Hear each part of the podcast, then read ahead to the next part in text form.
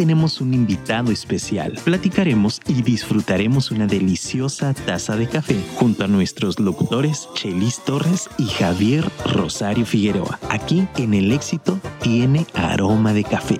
Comenzamos. Queridos amigos, muy buenas tardes. Perdón, perdón, se me atravesó por aquí un...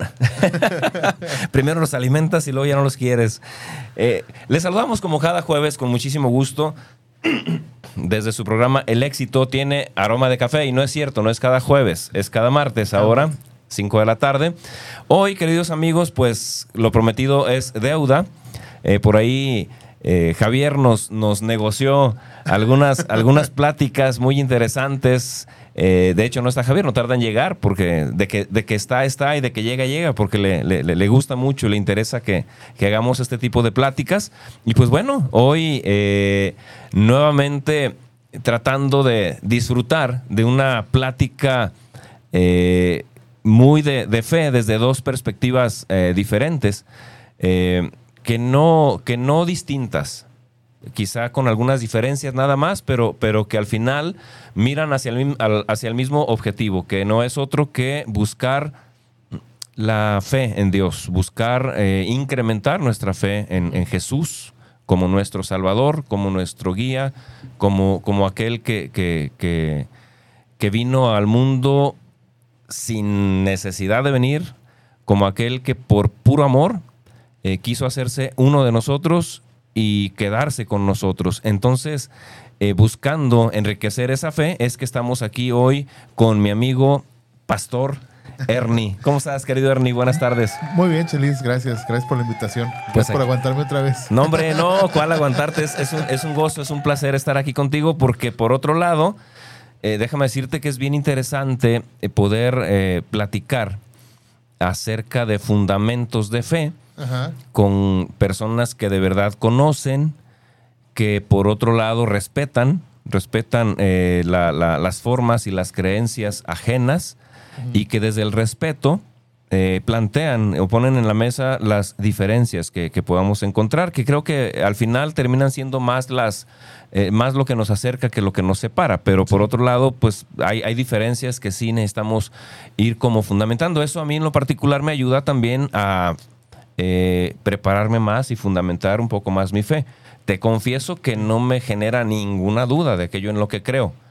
Lo único que me mueve es a buscar eh, el fundamento que si bien conozco, pues ya fíjate, hace, hace qué, en el, 91 me salí del seminario, ¿qué será? Casi 30 años. Ya tiene ratito, sí. 31 años. ya 31 años que dejamos esa, para mí, maravillosa y noble institución eh, y pues bueno, ciertamente no he dejado pues de estar ahí al pie del cañón, pero hay fundamentos que se te van como eh, empolvando un poquitillo, ¿no? Entonces, pues aquí, estamos tratando de, de, darle, de desempolvar y de, pero sobre todo desenvolvar para revivir, ¿no?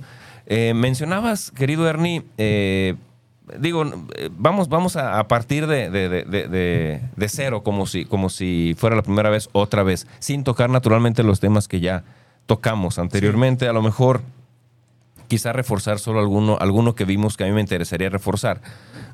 Pero tú me haces una propuesta y me gustaría que eh, se, la, se, la, explicaras también a nuestro querido auditorio para que sepan eh, por dónde es que nos gusta caminar a nosotros, ¿no? Sí. Eh, tú mencionabas que buscáramos, buscáramos debates y argumentaciones de la doctrina, de las doctrinas, este, sin hacer muñecos de paja, ¿no?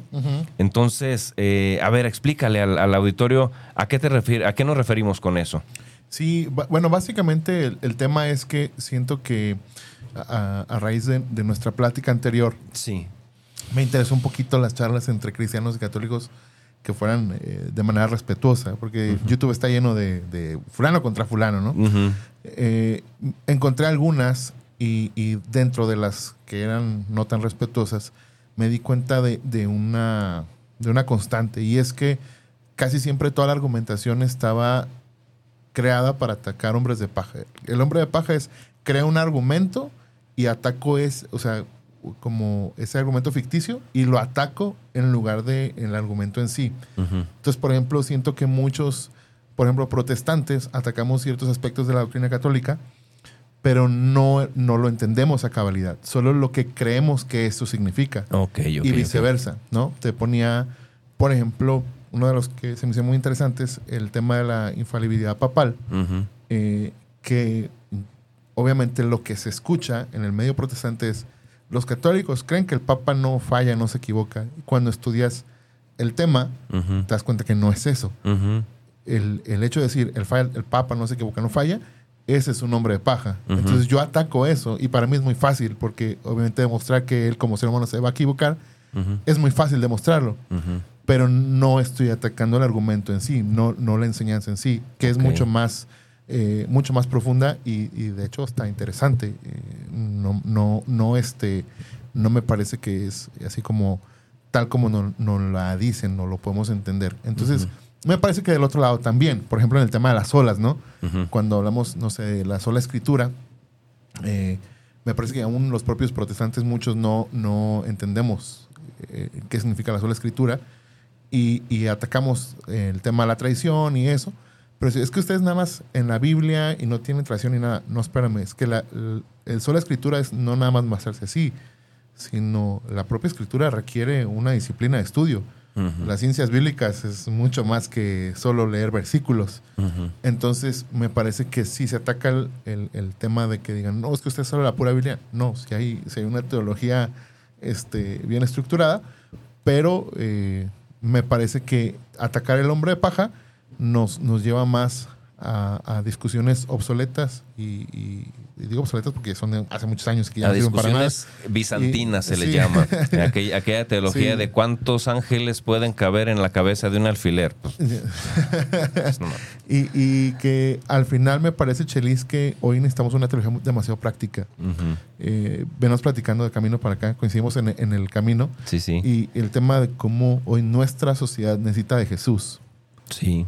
Más que nunca hoy. Y, nosotros estamos aquí peleándonos y la gente necesitando de Jesús. Entonces me parece que necesitamos una teología mucho más práctica. Sí, sí, sí, sí. De hecho, de hecho, de hecho es, es, por ahí que, que, me gustaría que me gustaría que abordáramos eh, los temas.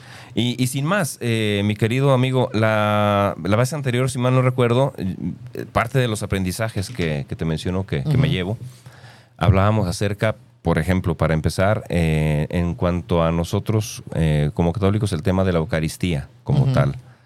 Y hacías referencia tú precisamente a la Biblia de Jerusalén, algunos, algunos detalles, y me di la tarea de buscar precisamente tanto en el catecismo de la Iglesia Católica, que pues aquí está, esta cosita grandísima, todo maltratado porque la neta sí lo uso.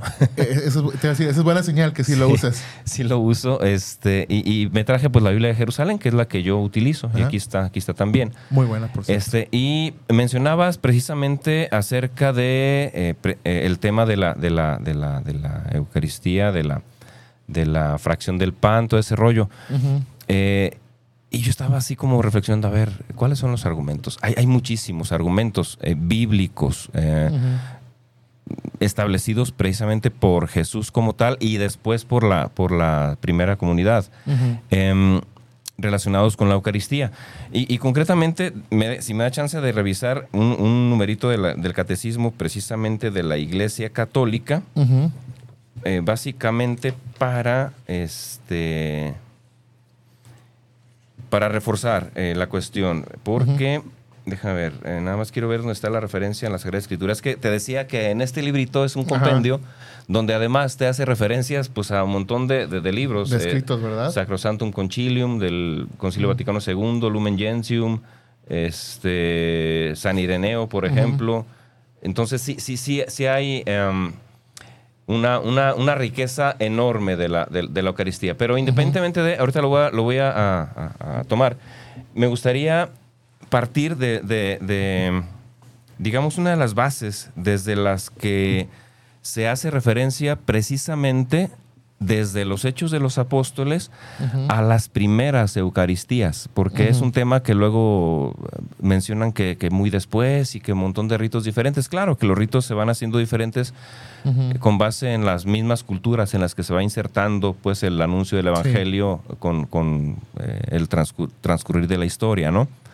Pero eh, de ahí pues los famosos ritos que son un poquito diferentes, pero que son parte del mismo catolicismo, como el rito meronita, el rito ortodoxo griego, en fin, ese tipo de cosas que, que, que, son, tienen ciertas variaciones, pero en doctrina no, no hay ninguna, ninguna diferencia en lo que es precisamente lo que se conoce como el tema de la infalibilidad que está relacionada con los dogmas. Exactamente, no, con la persona. Exacto, el, el, Papa, aquí hago la referencia de una vez, eh, la infalibilidad papal está relacionada con lo que, en lo que concierne a fe, y costumbres. Concretamente, el Papa es el único autorizado para, em, para declarar verdades que el cristiano debe creer, pero no es por sí mismo, ni porque se le antoja sino que está rodeado de cantidad de peritos, de estudiosos, de sabios, incluso ateos, tú y yo lo sabemos, eh, no creyentes, o de otras denominaciones religiosas también, que son parte de,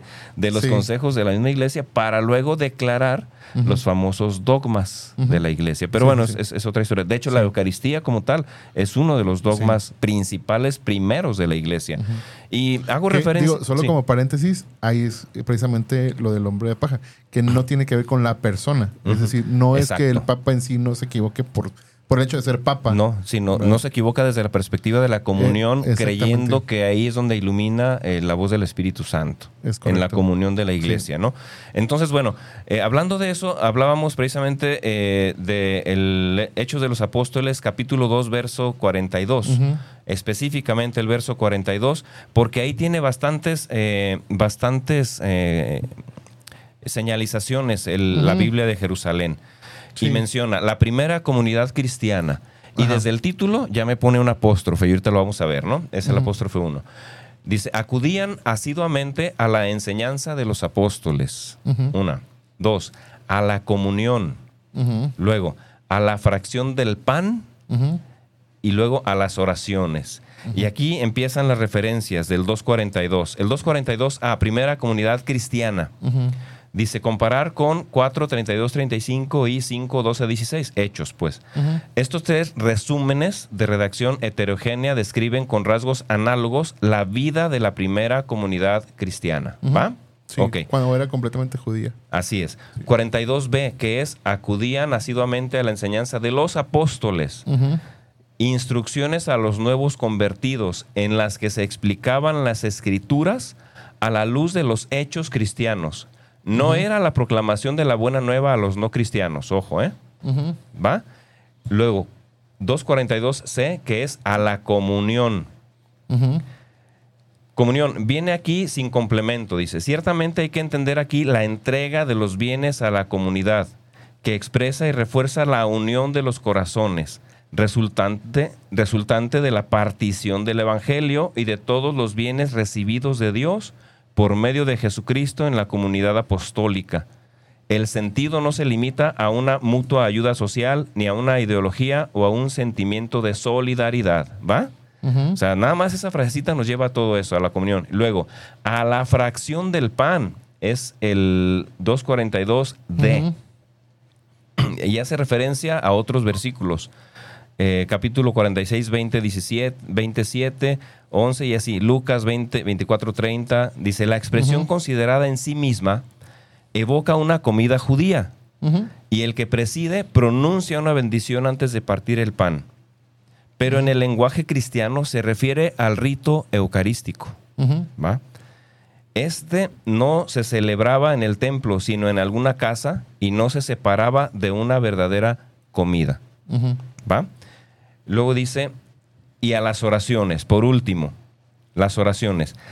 Las oraciones en común presididas por los apóstoles. Fíjate bien, presididas por los apóstoles, lo cual nos lleva a otro de los elementos que la vez pasada analizábamos, el tema de la organización de la iglesia como estructura, sí. donde de antemano se reconocía ya un liderazgo en los apóstoles y se fue transmitiendo de generación en generación a través de rituales como la Eucaristía, como luego la imposición de manos, ¿no? Eh, de hecho, eh, Pablo recibe la imposición de, manos y desde ahí es nombrado obispo como tal, o apóstol. Apóstol. Apóstol, ajá. que luego derivan la palabra obispo, que es, que es Sí. eh, un- un- una, una derivación Sí, no. de la palabra de, de- de apóstol, ¿no? Entonces, de ahí viene la famosa sucesión apostólica. Ahí. Desde ahí viene, lo- a partir de todos estos aprendizajes, todas estas eh, cantidad de, de- de- de- de estudiosos que se han enfocado en ello, el, el tema de la, de, la, de la sucesión apostólica y de la condicionante de la imposición de manos para consagrar, palabra que está muy definida también en la Sagrada Escritura en muchos momentos, para consagrar a los, a los sucesores de los apóstoles. Naturalmente con la evolución de la, de la sociedad, de la, de la humana y todo ese rollo, la evolución política, eh, todo lo que va pasando, van evolucionando ciertas formas de organizarse o de adecuarse a las circunstancias, porque al principio fueron perseguidos claro. y su forma de vida era en las catacumbas, eran martirizados, de hecho muchos, Sí. eh, los cristianos, San Justino, por ejemplo, de los primeros que mencionan sí. precisamente la Eucaristía, ya como Eucaristía, Ajá. este, en el siglo, por ahí en el año 1150, por ahí más o menos, eh, él, él mismo eh, hace referencia a la Eucaristía y él fue martirizado, San Justino, ¿no? Entonces, eh, de ahí vienen muchísimas, muchísimas, se van derivando muchísimas costumbres que se van añadiendo al rito de la Eucaristía, donde, por supuesto, lo que prevalece como, como norma son los dos banquetes primarios, el banquete de la palabra y el banquete de la Eucaristía, el alimento, pues. Ya el tema de, de los temas de, de la, de la presencia real de Jesucristo, bueno, también están aquí Sí, claro. definidos. Sí, sí. El mismo San Juan lo define en el Evangelio de Juan, aparece muy concretamente, yo soy el pan de vida, el que viene a mí no tendrá hambre, el que viene a mí no tendrá sed, todo ese rollo. Entonces, bueno, esa es, digamos, en cierto modo como el fundamento de aquello en lo que te confieso, Ernie, es que yo más amo y en lo que yo más creo. Y no debería, pero en lo que a veces soy un poquito más peleonero. Esa es la Ya no verdad. pelees tanto. No, no, no, no. No, no, no. Eh, me- me- a veces, me- la verdad, Ajá. ciertas palabras irrespetuosas relacionadas claro. con esto sí me ofenden mucho. En lo Yo creo que cualquiera. Yo creo que cualquiera, cualquier palabra ofensiva con respecto a nuestra fe es, es ofensiva y creo que cualquiera de nosotros reaccionaría de esa manera. Y creo que es una de las cosas que lamentablemente no hemos aprendido a tener, eh, por lo menos educación básica. Sí, ¿no? De- hombre. De, decir, eh, respeto tu, tu creencia y en lugar de criticarla a priori es, oye, quiero conocerla, quiero, me Sí, sí, interesaría sí. saber Sí, claro. cuál es eso, ¿no? Por ejemplo, el, el valor histórico de, de- de la narrativa que estás leyendo a mí me parece maravilloso. O sea, el ver cómo una comunidad de creyentes judíos, ahora en el, en el Mesías, después de su ascensión y posteriormente de, de la predicación, de la primer gran predicación de, de Pedro, Sí. Después Eh, de Pentecostés. Exactamente, me parece una de las descripciones más, más hermosas de la, de la comunidad del primer siglo. Dicho sea de paso, eh, esto es solo apenas un- unos tintes de lo que iba a ser la comunidad cristiana, porque además eh, me parece que es capítulo 6, donde los gentiles ahora reciben A una través especie de de, Pablo. un- una especie de Pentecostés, ¿no? Sí. Ocurre casi exactamente igual. Sí. Pero me parece que, que el valor histórico y las referencias que tenemos que hacer aquí para el tema de, de las comunidades y los dogmas es, por ejemplo, número uno, siguen siendo una comunidad de judíos, tanto así que dice que iban al templo todos los días. Y cuando se refiere al templo, no se refiere a... No había templos cristianos, o sea, iban específicamente al templo de Jerusalén. De hecho, es uno de los temas que a veces en el lado protestante, eh, el tema de, de- de la caridad o del tema de, de las aportaciones hacia las comunidades cristianas, que dicen, bueno, es que la, la iglesia primitiva no diezmaba. No, sí diezmaba, solo que lo hacía en el templo de Jerusalén, porque Ujú. seguían teniendo las muchos de los hábitos judíos. Lo que decía ahí, el, el hacer referencia, ¿no? Que en el término judío se hacía el, el rito de donde se partía el pan y se hacía una oración, ahora resignificado por Jesús después de lo que se conoce como la última cena o, o- o lo que él estaba celebrando en sí, que era la Pascua, que también tiene un significado maravilloso esa, Sí, sí, esa sí. cena en cuanto a la Pascua, porque es justo cuando, cuando la humanidad va a ser libre del de, Egipto, que es el pecado, ¿verdad? Así Eh, es. me parece maravilloso. Pero eh, eh, volviendo al tema, por lo que salía de esto de, de- de la Eucaristía, del partimiento del pan, de, de perseverar en la doctrina de los apóstoles, todo eso me parece que nos deja ver, eh, si lo vemos desde el lado histórico, que no, o sea, hasta este punto es solamente el tinte de una organización. Realmente no había una organización como tal. Tanto es así que no había problemas. El primer problema se da después, cuando eligen a los diáconos y los tienen que elegir debido a los problemas que, que surgen, ¿no? Eh, las, las, viudas de habla hebrea se pelean con las de habla griega y dicen, no, pues estas les dan primero y, y híjole, pues como que no es justo, ¿verdad? Entonces dicen, Pedro se levanta y dice, oye, no, no es justo que nosotros nos descuidemos de la palabra y de la oración por servir mesas. Elijamos a siete personas llenos del Espíritu Santo, bla, bla, bla, para que ellos sirvan las mesas. Y ahí es como se hace la elección, la elección de los siete diáconos, entre los cuales está Esteban, que es el primer mártir de la iglesia. Eh, entonces nos deja ver, me parece a mí, que, o sea, hacer alusión a que ya es parte de un rito, se me hace como, como sacarlo de la historia, del punto de la historia. No estoy diciendo que no sea una referencia, estoy diciendo que establecerlo ya como un rito se me hace como, como sacarlo de la historia. Lo, dice, lo dice la, escritura. A ver, aguántame. Es que no nos confundamos. Sí, iban al templo, pero sí, sí te fijaste que, que, dice que se reunían en una casa en, particular para la fracción del pan. Ah, sí, claro, para el partimiento del pan, por supuesto. Y regularmente aquí mismo, de hecho, más adelante aparece donde, donde nos indica que lo hacían asiduamente y era y eso ya lo, lo, lo, insiste San Justino por ahí en el año 150, que regularmente era en el día del sol, el domingo, pues, ahora para nosotros. Eh, no me acuerdo cómo se llamaba. El primer día de la semana. Sí, el primer día de la semana. Entonces, por un lado. Y por otro lado, hay, hay, hay eh, como fundamentos para, para, entender las razones por las que se reunían ese día. Y muchas de ellas eh, son precisamente por, por este hábito que empezaron a adquirir desde, desde las primeras comunidades cristianas que además hay evidencias históricas eh, arqueológicas ¿eh? día de la, de la resurrección. ¿No? Entonces, hay, hay, evidencias arqueológicas de esto. este, eh, de hecho, por eso celebraban la Eucaristía sobre las tumbas de los mártires, no porque fueran necrofílicos, sino básicamente porque estaban escondidos en las catacumbas. Sí, y, el dato es curioso porque además o sea, eran ahí por la superstición de los romanos. O sea, los romanos no entraban en, Exacto. en, los panteones básicamente por miedo. Entonces, aquí donde no entran, aquí nos podemos reunir. Y eso de algún modo se, se, se, se conservó como, como costumbre, pues como decir, bueno, así nacimos, pues así, así seguimos, ¿no? En el tema de las catacumbas. Eh, y, va, eh, el, tema, el tema, pues, de la, de la, de la Eucaristía, pues, como, como, como reunión, pues, eh, de, comunión y además como sacramento,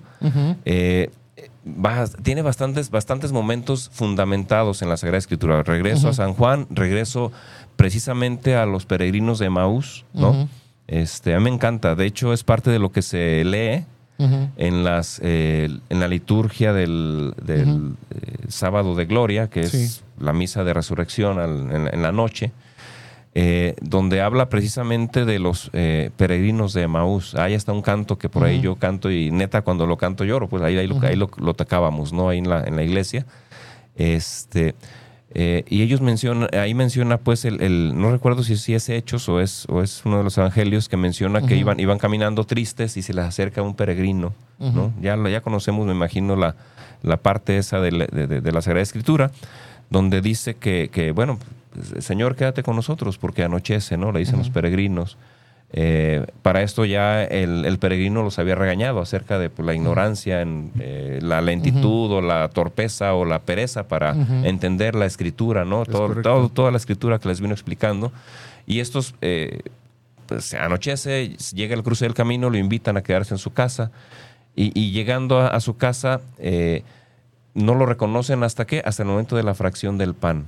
Dicen, no, y, es cuando ahí desaparece, ¿no? Entonces, eh, todo ese tipo de circunstancias, eh, entre muchísimas otras. Yo, la verdad, aquí me, confieso un poco como, como sucede alguna vez cuando estudiamos un poco de religión, nos decía un padre, dice, eh, estudiar teología a veces puede hasta sonar como un acto de soberbia, nos decía. Dice, y aquí hago referencia a un ejemplo que menciona, no recuerdo si Santo Tomás o San Agustín, creo que Santo Tomás, que menciona que él estaba cavilando un día por la playa acerca de las verdades teológicas, lo que iba a escribir, ya ves que escribió la suma teológica y todo ese rollo. Dice, y en eso estaba desesperado porque no encontraba como la estructura que quería, que quería estampar para la obra. Eh, y, y de pronto se encuentra un niño en la playa y el niño eh, descubre que con una conchita abre un hoyo. Y en ese hoyo, y luego corre al mar y con la misma conchita trae agua y quiere llenar. Y así está el niño jugando. Dice, me extraño, voy y le pregunto al niño, le digo, oye, ¿qué es lo que estás haciendo? Jugando, ¿y a qué juegas? Ah, es que quiero llenar eh, con el mar, quiero llenar mi... el- el- quiero que el mar, meterlo pues aquí en, la, en, la- en la- en el hoyito, ¿no? Le dice, oye, eso es una tontería. ¿Cómo crees que semejante océano va a caber en este, en este hoyo? Dice, ah, es lo mismo que estás haciendo tú con tu, con tu eh, trabajo teológico. Dice, queriendo meter a Dios en tu, en Exactamente. tu pequeña cabecita, ¿no? Entonces, pues es un tema sumamente complicado, el, el- el Sí. tema de Dios. Yo mismo sería sumamente soberbio si pensara que lo sé todo. Yo Claro. puedo presumir, no presumir tampoco, sino, bueno, eh, sentirme seguro Ajá. en cuanto a mí mismo O presumir en el respecto, buen sentido de la palabra. sí, sí, respecto a los fundamentos, pues, de, de fe sí, que puedo tener. Este, pero sería tonto decir que lo, que lo sé todo. Sin embargo, a mí me llena mucho de certeza también eh, que a veces yo me voy a la flojera y digo, yo no necesito estudiar mucho cuando ya hay otros que lo estudiaron Por mí. todo, ¿no? Sí. Y mucho haría yo con conocer por lo menos las referencias que ellos me dan para poder vivir mi fe. ¿no? Pero bueno, es, es un tema. El tema ese de la, para mí, para mí eh, sería necesarios como 30 programas para explicar todo el fundamento Sí. teológico bíblico de la, de la, de la que- Eucaristía y todo ese rollo, ¿no? Exactamente. Creo que aquí, el, el- haciendo alusión a lo que platicamos pues, de, de los hombres de paja, es entender que, o sea, déjame defender ahora a mi lado. No, no, no, no, No, no, en el sentido, porque me, me pongo a veces de los dos lados, ¿no? Eh, o sea, ahorita que dije, defendiendo el, el tema de la, de la Sí, sí, sí, papal. ¿no? Eh, pero poniéndome de este lado, siento que a lo mejor el, el tema de- del hombre paja es los protestantes no reverencian el partimiento del pan porque no creen que sea Jesús. Y, y me parece que no, no lo es así de todo, porque realmente para nosotros es, es un o sea, es un momento muy sublime, o sea, es un momento muy especial. Y es que yo ahí haría una, haría una ajá. cuestionante rapidita, Ajá. tú me la dices. Sí, sí, claro. Y entonces, ¿dónde está su congruencia en cuanto a que creen lo que dice la Biblia? Porque Jesús dice, Ajá. yo soy el pan vivo bajado del cielo. Jesús dice, Sí, claro. Eh, o sea, Ajá. se escandalizan. Es más, cuando, cuando Sí, Jesús claro. dice que ustedes va- me van a comer. Sí. El que no come mi carne y bebe Que mi de hecho sangre cuando no lo tiene dice vida todavía no, ni siquiera había hecho la Exacto, Cena. exacto. Eh, si no bebes mi carne, no, Ajá. si no bebes mi sangre y no comes mi carne, entonces... Sí. es- Aunque es- cuando hace esa referencia, digo, teológicamente hablando, no hace referencia al, al- al partimiento del pan que hace posteriormente, o sea, en ese momento, ¿sí me explico? O sea, en ese momento está diciendo algo muy específico acerca de comer su carne y beber su sangre y cuando se escandalizan los fariseos. ¿Y a qué Y- se refiere Y está hablando, pues, digo, los mayor comentaristas, voy a, voy a hacer como dices tú, ya alguien lo leyó por mí. La mayoría de los comentaristas, eh, incluso eh, no, no, no protestantes, eh, parece que también hay un- uno que es católico que se llama Francisco La... No sé si Francisco La Cueva era católico o algo así. O, no, sí, ¿verdad? Sí, creo que sí. Hacen referencia al, al- al hecho de, de llevar a Jesús dentro, como hacerlo parte de, como de llevarlo dentro de, el, acto de comerlo, de llevarlo dentro de... eh, Entonces, ¿qué es la pero- Eucaristía? la Eucaristía? exactamente. Eso es lo que Por eso te digo que a veces siento que nada más es como que lo que yo creo que tú crees está mal y lo que tú crees que yo creo está mal. O sea, no, no nosotros, sino Ah. las disputas que hay generalmente. Entonces, eh, ¿dónde está la congruencia de, de- de Jesús? Es que para nosotros el tema es que la presencia real de Jesús está en nosotros todo el tiempo a través del Espíritu Santo. Mm, hay, un- fuimos- una, hay una cual hay hay condición que Jesús eh, coloca y es el que come mi carne y bebe mi Ajá. sangre. Tiene vida eterna, Ajá, ¿no? sí, sí, sí. Entonces, y lo dice pues la- el Evangelio. Sí. Entonces dices, bueno, eh, obviamente eh, todo, todo, todo, todo camino hace referencia a eso prácticamente. Casi todo el camino. Pero es que a lo mejor aquí es donde está la, la- la discrepancia y donde a lo mejor nosotros de nuestro lado no estamos entendiendo, porque cuando te refieres a la presencia real de Jesús, eh, o sea, yo, yo, yo creo que Jesús está en mí a través del Espíritu Santo, Dios Espíritu. Santo, morando en mí por la obra de Cristo en la cruz del Calvario, al depositar mi confianza en Jesús, Eh, que ahora paso de tinieblas a su luz admirable, según eh, Pedro, para anunciar las virtudes de él, ¿no? Uh Eso también nosotros lo creemos. Pero, pero mi pregunta es en el sentido, cuando se refieren a que en, la Eucaristía está la presencia real de Jesús, fuera de la Eucaristía, ¿cómo perciben, quizá a lo mejor sería esta, esta pregunta, me va a ayudar mejor a comprender a mí, ¿cómo perciben la, presencia real de Jesús fuera de la Eucaristía? Es decir, no que no, no haya Eucaristía, no, no, no, no. Eh, contemplando que hay y que es un momento sublime y que es un momento importante y que el partimiento del pan, creo, en ambas tradiciones es sumamente importante. Es, vaya, es, es, este, el acto que nos recuerda de dónde viene nuestra fe, la obra de Cristo en la cruz del Calvario. Pero, pero ah, cuando salen de, de, la reunión, llámese misa o lo que sea, de, la comunidad de los creyentes, eh, ¿dónde está la presencia real de Jesús? Ok. La presencia real de Jesús está en el trato de amor al que soy obligado a darte porque debo ver en, a ti, en ti a Jesús. ¿Va? O sea, en, en ti, o sea, la, la, En ti como el prójimo. Y en ti como quien me tiene que amar, ¿no? O sea, Jesús está en ti. Claro, Esa es tu claro, claro, claro, claro. Y, bueno, es que es a, lo que voy. Básicamente es lo mismo. Quizá a lo mejor lo que es la única diferencia es que no creemos que en ese momento se convierta literalmente el pan en Jesús. Creo que es la única diferencia, a lo que estoy entendiendo, tú corrígeme pero lo que estoy entendiendo es que literalmente no creemos que nosotros protestantes que literalmente se convierta el pan en Jesús, pero sí, ustedes sí conciben la presencia de Jesús al salir de ese momento, pues. O sea, no es como que solamente esté ahí. Sí, sí y sí. Es decir, eh, la presencia real y verdadera de Jesús está en la Eucaristía. Muy por encima de cómo pueda estar en cuanto a mí o a ti. No sé si me explico. A ver, ¿cómo, cómo, cómo, cómo lo hago más, más tangible? Mm. Yo, te lo ejemplifico con, esto. O sea, presencia es como que Jesús está ahí, como si estuviéramos tú y yo aquí. Vivo. Vivo, ¿no? Sí. Ok. Eh, hay un pasaje muy, muy conocido, la, conversión de Pablo, que siempre hay un chiste muy, muy, muy bueno acerca de eso, que dicen, ¿recuerdas cuando Pablo le dio la oportunidad a Cristo de venir a su corazón. Y dice, no, pues ni él tampoco. Porque fue a fuerzas, ¿no? sí, sí, sí, sí. Este, pero Jesús está ahí, real, le habla, su presencia está ahí. Y le dice, Pablo, o bueno, Saulo en ese tiempo, Saulo, ¿por qué me persigues? ¿Quién eres?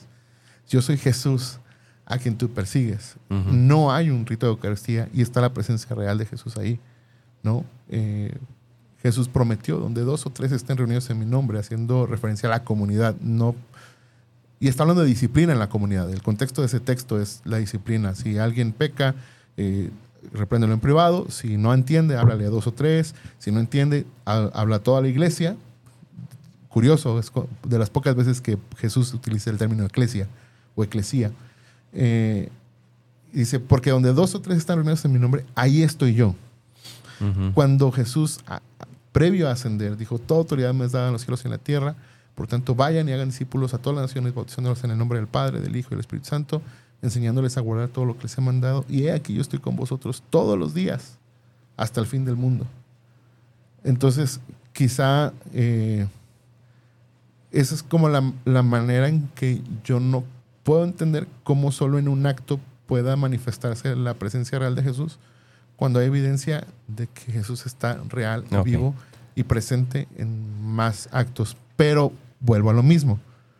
No, no, los, no quiero hablar desde mi ignorancia atacándolo, sino quiero entender qué representa eso. Porque creo que la otra parte es, ¿ustedes no, no tienen reverencia por el partimiento del pan? Claro que sí. Es sumamente, es, es el momento más importante, creo yo. Eh, nosotros lo hacemos una vez al mes es el, mejor domingo, es el mejor domingo que estamos esperando. Porque es, recordamos la, obra redentora y santificadora de Jesús en la cruz del Calvario. La base de nuestra fe es esa obra. Entonces, eh, el prepararnos, el tener una meditación, un, tiempo de oración para ese momento es sumamente importante y reverente. Entonces, por eso digo que a veces como que se atacan los, los, hombres de paja, ¿no? no, no tienen reverencia. Sí, sí tenemos Pero yo tampoco puedo decir, ah, es que ellos creen que están comiendo a Cristo. No, oye, no sé si respetuoso, no es, no, no es motivo de burla ni de escarnio. O sea, es un momento importante y, y yo quisiera entender cómo es que en ese momento pasa, ¿verdad? Ahora, entiendo también que en, el lado católico, eh, una vez leí en un taxi, por cierto, decía, sin sacerdocio no hay Eucaristía. Por lo tanto, puedo entender que solamente ocurre ese acto de, que se transforme la hostia, el pan en, en Jesús, en el cuerpo de Jesús, cuando hay un sacerdocio. Entonces, eh, obviamente, como eso me da como un tinte de, darme la idea, obviamente estoy hablando si lo hago, puedo, investigarlo y saber más, pero de lo importante que es para un católico el tema de la comunión, el tema de la Eucaristía. Entonces, me parece demasiado irrespetuoso decir, ah, pues es que ellos están comiendo Jesús. Oye, espérame, no así como es importante para nosotros, también parece sumamente, eh, pues sí, eh, tiene que ser un momento muy reverente.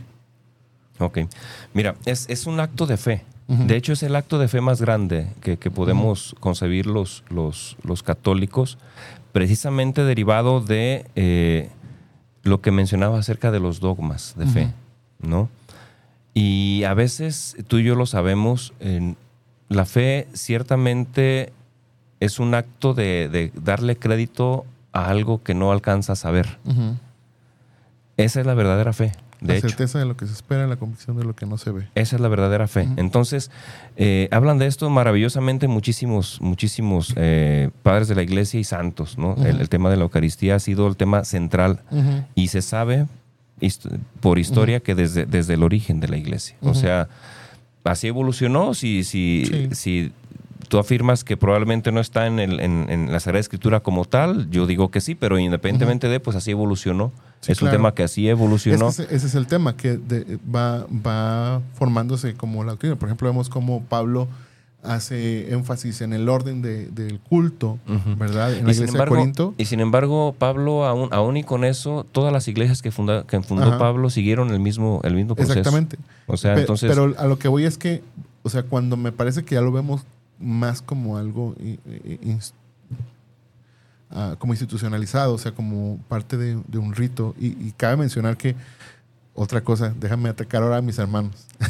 Dale, dale. que los protestantes tenemos es que eh, tenemos como una vacuna entre las palabras rito, tradición y, Eucaristía. De hecho, la palabra Eucaristía es una palabra que está en el griego, es una palabra bíblica, no, no, o sea, para mí es, si yo digo Santa Cena, eh, digo Eucaristía, pues en ese sentido. Sí, sí, sí. En, algunas iglesias de otros países se utiliza ese término, iglesias protestantes, eh, o comunión, ¿verdad?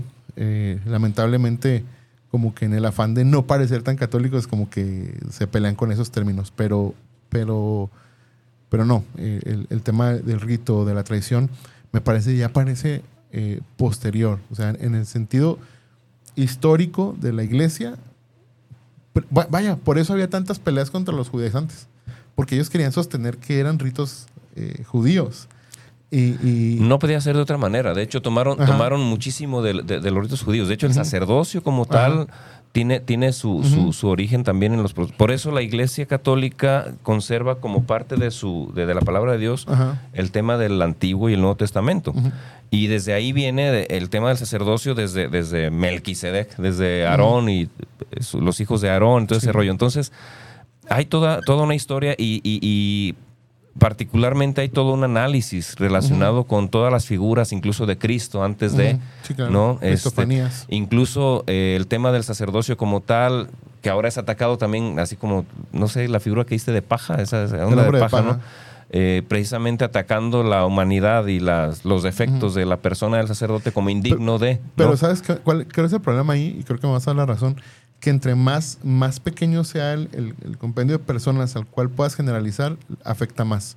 Es decir, no es lo mismo que digan, la humanidad es, este, tiene tal o cual error, a que digas, los, los sacerdotes tienen, porque es un número más reducido. Entonces les afecta más. Ah, no, no, no. Pero, o sea, en cuanto a la, señal, en cuanto a la señalación, pues, pero, pero obviamente yo no estaría en la postura de, generalizar y decir, todos los, todos los sacerdotes son así. no, no, no, pero me refiero a la, a la, validez o no de, un sacerdocio como tal, ¿no? Como, diciendo, no, pero ¿por qué sacerdote? Pues sí, sí Cristo no necesita de eso, ¿no? Pues no, no es un tema de que necesite o no. El tema es. Es, es un tema interesante porque en la perspectiva, en la perspectiva protestante, eh, cada creyente, eh, hay, bueno, quizá el- ahorita puedo mencionar los versículos, pero cada creyente eh, ejerce un, un- un tipo de sacerdocio.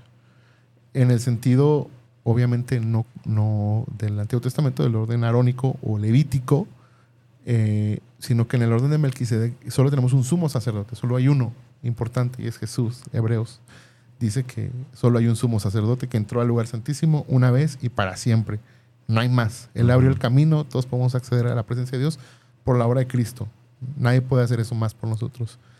Pero, por ejemplo, Apocalipsis, el apóstol Juan dice que ha hecho de nosotros un reino de sacerdotes, eh, quizá, no sé cómo llega Biblia de Jerusalén, pero como está basada en, en- en texto crítico, es muy probable que diga reino de sacerdotes.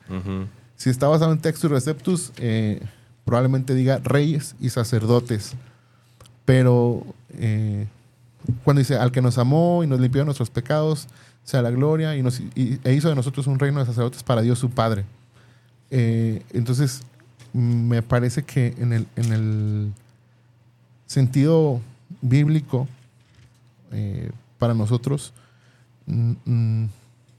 no hay como, o sea, no es y ahí me voy, a, me voy a ver muy atrevido. Decíamos hace rato fuera de la idea, la ignorancia a veces es muy atrevida. voy a ser muy atrevido.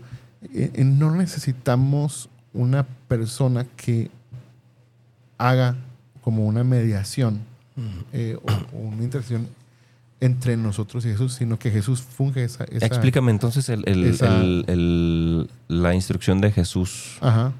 Primero, si no necesitas, entonces, ¿para qué les dice vayan y prediquen y hagan? Una. Dos. Eh, si no lo necesitas, ¿por qué le dice a Pedro? Yo te digo a ti que tú eres Pedro y sobre esta piedra, edif- piedra edificaré mi iglesia. Ajá. Así le dijo. Sí. Y los poderes del infierno no prevalecerán sobre ella. Lo que ates quedará atado y lo que desates quedará desatado. Entonces, ¿cómo acomodamos eso para que ajuste a lo que tú me dices? Ah, muy fácil, porque estamos hablando de cosas diferentes. O sea, Mm. el, el- el tema es que si yo pongo en el punto de una mediación, no, no puedo hacerlo. A lo mucho que puedo llegar, y que creo que es como eh, he visto algunos católicos que de repente eh, pueden como conciliar el, el término, es con el término de la intercesión. Eh, podría ser, en- hablando eh, en cuestiones de semántica. Pero, ver, entonces, eh, pero, entonces, ¿por qué? pero claramente la Biblia dice, ¿Y por qué hay un los- solo mediador entre Dios y los hombres y es Jesús. ¿Y por qué los sacerdotes entonces eh, en- en Ajá. judíos existían si no eran necesarios? Digo, ya estaba Moisés, ya estaban los profetas. No, si era necesario en el, sistema levítico y en el sistema sacramental de, de- de- de los judíos eran necesarios, eran sumamente necesarios. Y, y no solamente eran eh, necesarios, eran instituidos por Dios y no solamente había un sacerdote, había sacerdotes y había un sumo sacerdote y todos pertenecían a una sola tribu, a la tribu de Leví. A menos que alguien de una tribu fuera, quisiera dedicarse al templo, tenía que hacer todo como un proceso para poder dedicarse a la vida del templo. Bueno, el tabernáculo y posteriormente el templo. Eh, en el sistema de sacrificios del Antiguo Tes- Testamento, que es sombra y figura de lo que Jesús haría posteriormente, obviamente se, se necesitan los sacerdotes. Y el sumo sacerdote eh, tiene una función muy especial, pero lo vemos reflejado, como lo dice Hebreos, son sombras y figuras de lo que vendría posteriormente. El sumo sacerdote es figura de Cristo. Todo en el tabernáculo, absolutamente todo en el tabernáculo es figura de Cristo. Si vemos la puerta, es figura de Jesús. Jesús dijo, yo soy la puerta. Si vemos el altar del, de- del holocausto, Jesús es el sacrificio por expiación de nuestros pecados. Ujú. Si vemos en el lavacro, Jesús es el agua. Si vemos en el lugar santo, Jesús es la luz del mundo, Jesús es el pan de vida. Pa- pareciera O sea- que me estás describiendo un templo católico y el presbiterio. No, no eran muy diferentes. Pues bueno, sí, sí, sí, sí me explico. Es, Sí, es decir, claro. es- eh, ahí, ahí vuel- vuelvo, vuelvo pues al, al- al tema. Yo soy el Cordero de Dios, yo soy el, o sea, el, el tema tiene, tiene, eh, mira, te voy, a decir, te voy a decir algo, algo que es, que es que es- lo- la otra, quizá, es que este es el punto que quizá que no conciliamos y eh, el cual no entendemos. Porque es lo que te digo, tú lo estás hablando como un solo tema y yo lo estoy hablando como dos Ujú. temas diferentes. Porque si yo te digo, yo no necesito a nadie, absolutamente a nadie, eh, como tú lo estás tomando, entonces, por ejemplo, yo como pastor, pues, ¿para qué soy pastor si no la gente no necesita a nadie? Ujú. O sea, yo mismo me puedo tocar con ese punto. O sea, ¿para qué soy pastor si la gente no necesita quien le predique, si ellos solo con Dios. No, claro, claro que no. Claro que Dios instituyó, según Efesios, dice, Él mismo constituyó apóstoles, profetas, evangelistas, pastores y maestros para fin de capacitar a los santos para la obra del ministerio, para la unidad de la fe y conocimiento pleno del Hijo de Dios, hasta que todos lleguemos a la unidad de, de, a la estatura del van perfecto, ¿verdad? Bla, bla, bla. Bueno, el punto es que no estoy diciendo que Dios no use a los hombres. Incluso yo, algún, algún cristiano, algún uh, protestante se va a rasgar las vestiduras con lo que voy a decir, pero yo conozco sacerdotes católicos que Dios los usa increíblemente y no puedo decir, ah, es que son católicos, no, Dios no, no. No, claro que no. O sea, yo no tengo problema con eso. Yo creo que Dios los está usando, los estableció para predicar la palabra, etcétera, etcétera, ¿no? Y, y, creo que hay situaciones que nos ponen en perspectiva de que a veces nos peleamos por cosas tan simples como cuando en Medio Oriente nuestros hermanos les ponen una, una N, no importa si sean católicos o, luteranos o todos mueren. O, no sentirme yo indignado como, como, como que no soy católico, pero como protestante, no sentirme indignado porque en Nicaragua están matando sacerdotes. O sea, me parece que son cosas que exceden nuestra, como nuestras diferencias. Creo que ahí nos, nos, podemos unir. Pero de ningún momento yo podría decir que Dios no usa a las personas o no usa a los hombres. Lo que me parece es que a veces tomamos el, el incluyo pastores, tomamos atribuciones que no nos corresponden y que solo le corresponden a Jesús. Entiendo que en la teología católica, a lo que yo sé, tú corrígeme, el término vicario de Cristo es como la representación de Jesús en la tierra. Pero me parece que quien representa a Jesús en la tierra, en términos bíblicos, es la iglesia en su totalidad. Y yo como pastor predico la palabra, enseño, disipulo, ah, animo a otros, eh, bueno, lo que dice la Biblia que tengo que hacer, pero en ningún momento yo soy el puente para la reconciliación con Dios. Mm. El único puente para la reconciliación con Dios es Jesús. ¿Y qué sentido tiene atar y desatar entonces desde ese punto de vista? Ah, Ahí más bien la pregunta sería... ¿En qué eh, sentido tiene? a quienes les perdone los pecados les serán perdonados y a quienes no se los perdone les quedarán sin perdonar. Esto lo establece el Evangelio. Sí, claro, pero eso te da la condición de mediador. ¿Qué otra? Entonces, eh, ¿qué hacemos con, con el texto que dice hay un solo mediador entre Dios y los hombres, que es Jesús? Ok, el sacerdote hace solamente lo que le pidió Jesús. Es, el, es como el administrador, digamos. No es el mediador como tal, es el administrador de las gracias de Dios. Te voy a poner un ejemplo rapidito. Es, lo que estoy diciendo. Básicamente es lo que estoy diciendo. Te voy a poner un ejemplo rapidito. Eh, y además, para esto, eh, el tema de la consagración a través del Espíritu Santo es necesario. Eh, rápido, un, ejemplo que hace muchos años, cuando, precisamente el primer año que estuve en el seminario, les tocó ir a predicar a los nuevos sacerdotes ahí al seminario menor. Y eh, no me olvido de esa homilía porque ni siquiera sé si el cuate permaneció en el ministerio o no. Eh, o sea, pero el tema es que el cuate eh, dice un ejemplo que me, me, me, llenó, me llenó muchísimo y la verdad es que me, convenció. Dice, nos sentimos indignos de, ser, de haber sido llamados al ministerio sacerdotal. Dice, tanto que les voy a contar un ejemplo y menciona el ejemplo. Dice, eh, va un tipo en el desierto muriéndose de sed, se está muriendo. Dice, ve a lo lejos un oasis, se acerca a él, llega con el último gramo de fuerza y eh, encuentra un manantial y toma agua. Dice, y se fortalece, eh, se revivifica. Y empieza a curiosear y se da cuenta de que, de que para el agua viene de un río que baja de una colina y entonces sigue el, rastro del río hasta, hasta donde, donde parece ser el origen y se encuentra con que eh, el origen de esa agua, que a él lo, llenó pura, es un burro muerto pudriéndose mm. y el agua sale de su boca. Dice, bueno, hagan de cuenta que yo soy ese burro. Eh, yo solo soy un instrumento de la gracia de Dios que es dada para ustedes a mí no me toca decidir si la doy o no. Estoy obligado a darla porque Dios me lo ha pedido así. Y Él lo va a hacer a pesar de mí mismo e independientemente de cómo yo sea o lo que yo sea. Entonces, eh, bueno, las gracias que yo entiendo que, que son para nosotros los católicos manifestaciones claras de la presencia real, viva de Jesús, son lo que conocemos como los sacramentos, empezando por el bautismo, confirmación, comunión, que es la Eucaristía, que es el más grande desde mi punto de vista de los sacramentos, y, y, síguele, ¿no? Sí, claro. Eh, todos los sacramentos que acompañan la vida del, del- del católico, ¿no? Entonces, eh, eh, de ahí pues es que, es que yo entiendo lo que, lo que mencionas, yo creo lo que mencionas, sin embargo, sí hay un carácter especial.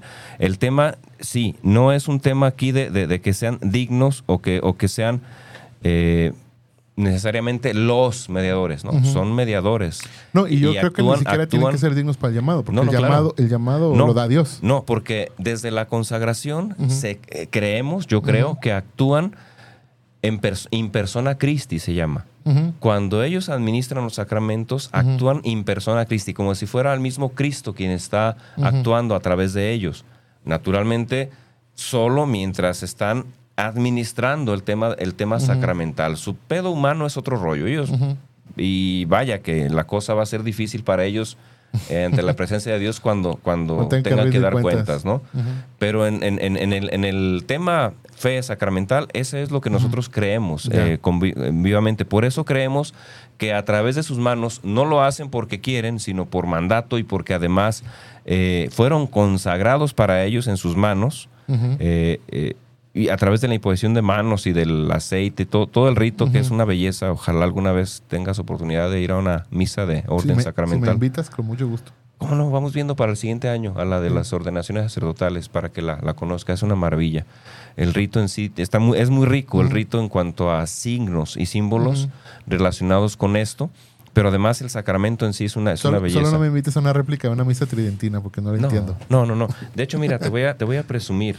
Eh, ya murió uno de mis más grandes amigos, el Ajá. sacerdote él, Sergio Rodríguez. El día de la ordenación, él me regaló lo que se conoce como una palia, que es una como tablita con la que se cubre el cáliz. ¿Lo eh, escribió tu amigo? Él lo escribió. Yo quisiera escribir como tu amigo. Eh, no, no, no. Y si supieras una cantidad de cosas que dice, dice José Luis, esta palia no tiene grabado ningún nombre. Sus letras se las llevó el viento de otros anhelos. Si acaso algún día te visitara la leve brisa de la nostalgia, acércala a tu corazón. Tal vez an- alcanzarás a escuchar el latir de muchos sueños que en la juventud construimos juntos. Eh, y era una, una palia, y, y esa palia eh, tenía como que a propósito, pues, el olor del aceite crismal, que es un olor hermosísimo, es un perfume a rosas, ¿no? Eh, entonces, todo esto significa para mí, no sé, Eh, ¿qué te puedo decir? Ver eh, la, la exposición del Santísimo para mí es, es eh, y, y estar ahí adorando a Dios, ahí en presencia, adorando. Para mí adorar a Dios es ahí, ahí fijamente, ahí al, al- al Ujú. sagrario, al, al Santísimo. Es un, un acto de plenitud indescriptible de amor que me llena y me permite y for- fortaleza Para poder aguantar los desmadres que luego hacemos acá afuera todos. Incluso para contenerme a mí mismo de... Es, es curioso, pero exactamente lo que estás describiendo, yo creo que si, si le hubieras quitado la palabra en el Santísimo y hubieras puesto la palabra en mi momento de, de oración y adoración a Dios, podrías coin- coincidir con cualquier protestante. Es decir, al punto que voy, que la devoción y el amor hacia Dios creo que es algo que nos une. Es decir, eh, el, el tener a Jesús realmente en nuestras vidas, creo que, que está por encima de, lo- de los dogmas que podemos tener aquí. Tú quieres a Jesús, yo quiero a Jesús en mi vida. Claro. Y que por encima del, como dices tú, de todas las eh, embarradas que damos y, y todo lo que, pasamos, eh, ver la gracia de Jesús sobre nuestras vidas y, y poner, poder tener un tiempo de adoración con Él. Me parece que en eso coincidiríamos completamente. Entonces, sí, o sea, en- entiendo el tema. Me parece que a veces como que lo vemos desde, como decimos, es azul, no, es magenta, ¿no? Entonces es como que... Es azul cielo, ¿no? Ahí búscale. Sí, entonces eh, me parece que, que hoy en día, eh, sin caer, digo, algunos le tienen miedo a la palabra ecumenismo y todo ese rollo, pero sin meternos en tanto rollo, si nos fijamos cuánta necesidad tiene nuestra sociedad de Jesús y exponerles esa fe, esa devoción que tú tienes al adorar a Jesús, y te digo, si yo utilizaría tus mismas palabras, pero decir, estar en la iglesia, en la comunión con los hermanos, el, el poder adorar a Jesús, el cantarle, el levantar mis manos a Dios, eh, esa devoción que me ayuda, creo que si expresáramos eso de una manera vívida hacia las personas, podríamos tener más eh, efectividad en cuanto a la predicación del mensaje del Evangelio, que creo que todos necesitamos. Ya nos están queriendo cortar Sí. allá. ¿Qué pues? ¿Le, Oye, le ponen- te- le damos te- pamba al buen? Les propongo algo, hagamos un podcast. De- charla de un, un pastor y un filósofo hablando de Jesús. Este, No estaría mal, no estaría mal. Y luego vivimos cerca. Ándale, de veras. ¿verdad? en mi casa. Órale, ya está. Vemos, vemos qué onda. Invitamos al Javis para que nos esté también dirigiendo. Picando la cresta. ¿Cómo pero no? Sí, sí, obviamente ya solo para cerrar, eh, te, te- te quería leer algo. Digo, a lo mejor, gracias a Dios que no lo tuve que utilizar, te lo, pero te lo presumo. Este es mi software de estudio bíblico. Maravilloso. Aquí tengo así los, eh, en- los significados en griego. Mira, aquí está el- en griego y en español y todo. Pero para hacerte un comentario acerca de lo que decías de, de la administración, Ajá. que es muy similar, fíjate bien. Dice, es Cristo quien eh, nos da estos poderes respecto a los poderes de... Este es el comentario a Mateo 16. Sí. Ah, pues Él es el que nombra y da ministros a su iglesia. Cristo faculta a sus ministros para predicar con poder y autoridad su palabra. En tanto, en cuanto ellos prediquen la palabra de Cristo, cada uno, ministro fiel del Evangelio, predica la palabra de Dios. No hemos de fijarnos en su persona, sino en su mensaje. Es un embajador del nombre de Cristo. ¿Quién dice eso? Esto lo dice Matthew Henry. ¿Y quién es Matthew Henry? No Eh, lo conozco. es, es un teólogo protestante. Eh, dice, son, son... Pero a lo que iba el punto es ese, el, el punto de que los, a veces entendemos como el, el mismo concepto de manera... O sea, lo estamos diciendo es azul, no es magenta, es así. No, es, es Entonces- que sí hay, sí hay tendencia, ¿eh? O sea, sí, sí de pronto, sí de pronto es, Pero eso dice- es lo que, lo que de pronto a mí no me cuadra, pues. Pero te, te lo termino de leer. Dice, son poderes para atar y desatar. Estos términos están tomados del argot rabínico y significan respectivamente prohibir y permitir, obligar y desligar. Como esto es extendido a los demás apóstoles y en general a la iglesia, entra dentro de la disciplina eclesiástica el derecho y el deber de admitir y excluir, ligar y desligar, de acuerdo con las enseñanzas del Nuevo Testamento, las citas, ¿verdad? No se trata en modo alguno de la llamada de la llamada absolución sacerdotal, solo Cristo puede dar la vida y sus ministros solo pueden desatar al que ya está vivo. Los ministros hace referencia a Pero es que es clarísimo el texto. este- No, no entiendo por qué mencionas si el texto dice a quienes le perdone los pecados. Ajá.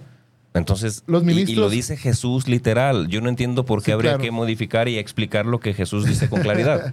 Eh, porque no eh, es muy muy burdo decir ahí lo dice tal cual porque hay todo un contexto histórico social cultural de- acerca de las palabras de Jesús o sea de leer la Biblia y decir es que así dice tal cual por ejemplo hay un texto en Isaías que si yo lo separo de su contexto dice emborrachémonos pues Ujú. que mañana será otro día entonces yo lo saco de contexto y digo mira aquí dice Chelis te invitámonos a una pedotota No, que- pero es que no lo estoy sacando de contexto. te, te lo estoy diciendo tal cual como va y, y, Ajá, y es- pero yo esto, también lo esto estoy, no, esto yo no también lo lo estaría, yo también lo estaría leyendo tal cual como va.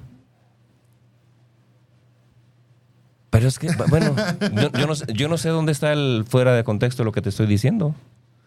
Del contexto histórico. Ah, no, bueno, es- a ver, es- volvemos otra vez. El contexto histórico analizado por quién y desde cuándo. Porque si a esas vamos, el contexto histórico más contemporáneo no dice eso.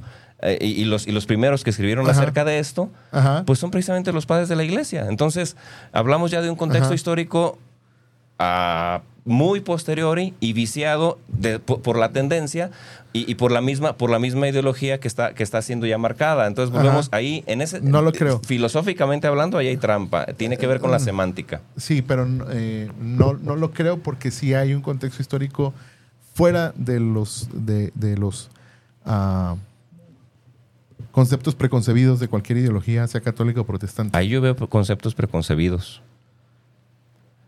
Yo también, No, puedo, no, decir- no puedo- hace, yo no también hace- puedo decir lo mismo. no o sea, hace, de hecho, ninguna referencia y no está Ajá. respetando eh, a, a- a los, a, los, Ajá. a los primeros eh, que, están, que, que- que opinan al respecto. Entonces, desde ahí hay, ¿Por hay, un- si un- una tendencia a argumentar a mi favor. pre- pre- no, no, ahí te va. Ahí te va. Estás Ahí- hablando con un filósofo, Ernie, porfa. O sea, Eh, tampoco soy tan ignorante. yo lo sé, yo lo sé. pero ahí te va. Ok, estamos, estás usando como referencia a los padres de la iglesia. Ujú. Está haciendo alusión a la tradición rabínica. ¿Qué fue primero, la tradición rabínica o los padres de la iglesia? La tradición rabínica, Solo es el contexto histórico. pero Jesús no era rabino. Y, y Jesús... ¿Jesús eh, no era rabino? No, no era rabino. ¿No era rabino? No, claro que no. Históricamente hablando, ¿no era rabino? No, Wow, ese sí, ese sí es nuevo para mí. Jesús no era rabino. De hecho, era, era expulsado de las sinagogas. Bueno, pero es que estás hablando... Es que los rabinos, Ah, los rabinos tenían. ¿Cuántos tenían ahí- tipos de rabino había en la época de Jesús? No recuerdo con precisión. Jesús era un maestro, ¿Cuál, ciertamente. cuál era la característica de un rabino y cuál era la característica de la... O sea, la manera en que Jesús seleccionaba a sus estudiantes? ¿Cómo es Bueno, que- bueno, ahí te va, ahí te va. sea, Tienes razón, tienes razón. Jesús era un Sí, sí, sí, rabino. tienes toda la razón. Aquí, aquí yo patiné gachamente. Tienes toda la razón porque me vino a la mente rapidito el, el- el- el famoso... Este, muchas veces los apóstoles le dijeron rabí y Ajá. obviamente viene de ahí. Sí, sí, sí, sí, sí. Perdón. Sí. Va, lo creo- dicho, téngase por creo dicho. que- yo creo que pensaste que decía fariseo. Sí, hombre. Sí, sí, sí. No, eso- sí, eso- sí, eso- Sí, todo- lo confundí así, pero feo patiné. Oye, Toda la razón. vamos. Vámonos. Tenemos que hacer un podcast, mi hermano, porque esto está. Te lo propongo, yo lo grabo, yo lo subo. Vamos viendo. Vamos viendo. Amigos, muchísimas gracias. Ya no hay tiempo. Esto estuvo maravilloso. Yo lo disfruté horrores. Gracias, Gracias. Ernie. No, gracias desde el alma. Muchas gracias, Gracias. queridos amigos. Nos vemos. Bye. Bye.